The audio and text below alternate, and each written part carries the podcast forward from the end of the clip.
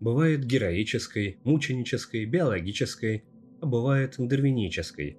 И если на ту, за которую дают премию Дарвина, мы с вами вряд ли претендуем, то на любую другую вполне.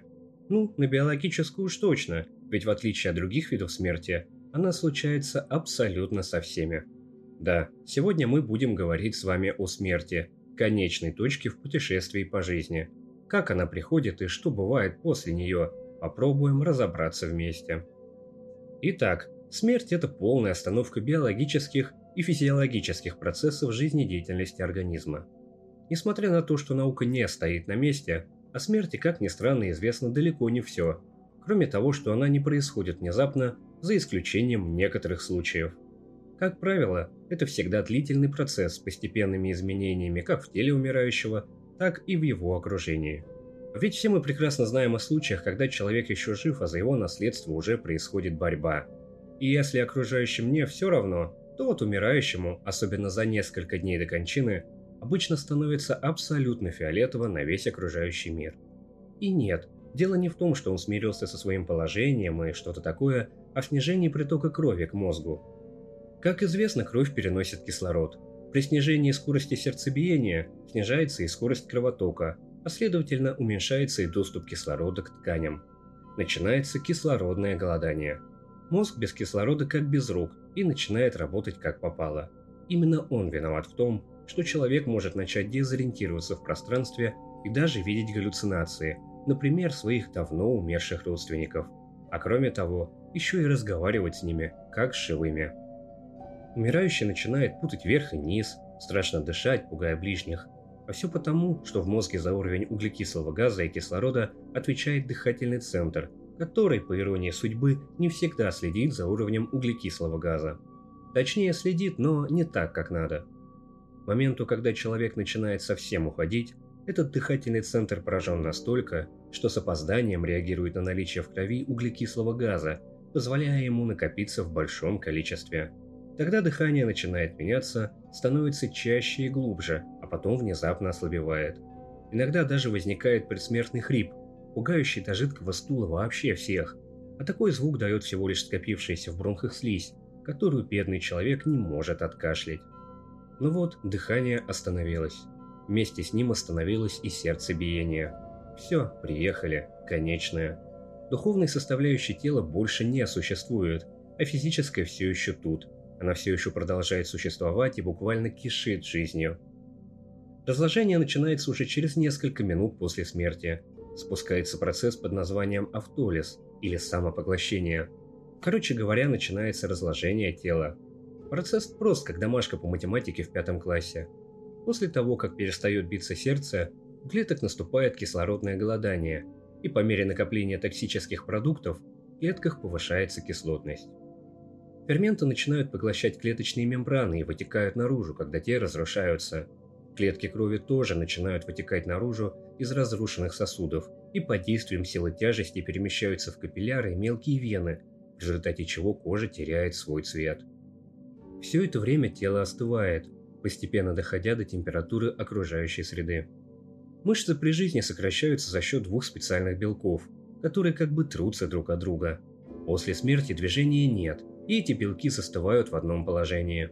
Так наступает трупное окоченение, которое начинается с мышц век, челюсти и шеи и постепенно доходит до туловища, а затем и до конечностей. На этих ранних посмертных стадиях экосистема трупа состоит в основном из бактерий, обитающих и в живом человеческом теле. Однако, если при жизни активность бактерий сдерживается иммунной системой, то после смерти у бактерий полностью развязаны руки, и они вольны делать все, что хотят. А они хотят плодиться и есть. Да, сначала они помогают переваривать пищу, а потом переваривают нас. Там они питаются самим кишечником и тканями, которые его окружают, поедая химическую смесь, которая так и сочится из разрушенных клеток. Потом эти бактерии вторгаются в кровеносные капилляры пищеварительной системы и в лимфатические узлы, распространяясь таким образом по всему телу. Выглядит все это ну очень неаппетитно, особенно если учитывать, что мертвым телом потом интересуются и насекомые, которые совсем не хотят пропустить этот пир на весь мир. Представили себе эту картину? Сочувствую. Активно размножающиеся бактерии активно образуют газы, которые накапливаются сначала в кишечнике, а затем и везде, где только можно. Это приводит к тому, что тело начинает буквально раздуваться. Иногда даже настолько, что кожа может разорваться от давления. А давление высоко настолько, что если умирает беременная женщина, то она иногда может и родить. Газы просто выдавливают плод. Этот процесс называется посмертными родами и известен еще с давних времен. Но нужно понимать, что не только внутренний во всех смыслах мир влияет на мертвое тело, но и внешний. Так, при определенной температуре и влажности возможно очень быстрое размножение гнилостных микроорганизмов, что приводит к тому, что гниение может наступить даже раньше, чем самопереваривание. Чего не скажешь о процессе разложения в условиях высокой влажности, например, когда тело находится в воде. В ней более низкая концентрация кислорода, что приводит к более медленному размножению разных бактерий, а значит, что и ход разложения трупа будет замедлен. Впрочем, за счет газа, который выделяется бактериями, тело все равно, скорее всего, всплывет, что тут же ускорит процесс гниения. Вообще, при отсутствии кислорода тела разлагаются медленнее. Так в земле, особенно в плотной глинистой, тела разлагаются в несколько раз медленнее, чем на открытом воздухе. А если в гробу, то смотря в каком. В обычных деревянных тело разлагается еще медленнее, чем в простой земле, а в цинковых гробах возможно практически полное отсутствие разложения. Чем меньше кислорода, тем медленнее происходит процесс разложения. Однако в определенных условиях тело не гниет и превращается в иссушенную мумию. Это случается, когда температура окружающей среды неблагоприятна для бактерий, то есть или слишком холодно, или слишком жарко, а воздух сухой или вообще ветреный. Тут дело в том, что бактериям для жизни влага и кислород нужны в строго определенных объемах. Если влаги нет совсем, то бактерии чувствуют себя не очень хорошо. Сухой воздух и ветер не дают влаге застаиваться и повышают шансы на создание мумии. А еще мумификации больше подвержены те люди, у которых тонкая жировая прослойка. Так что если хотите получить хотя бы маленький шанс на сохранение своего тела, то худейте. А еще не бойтесь смерти. Хотя все это и страшно, но вот еще один интересный факт.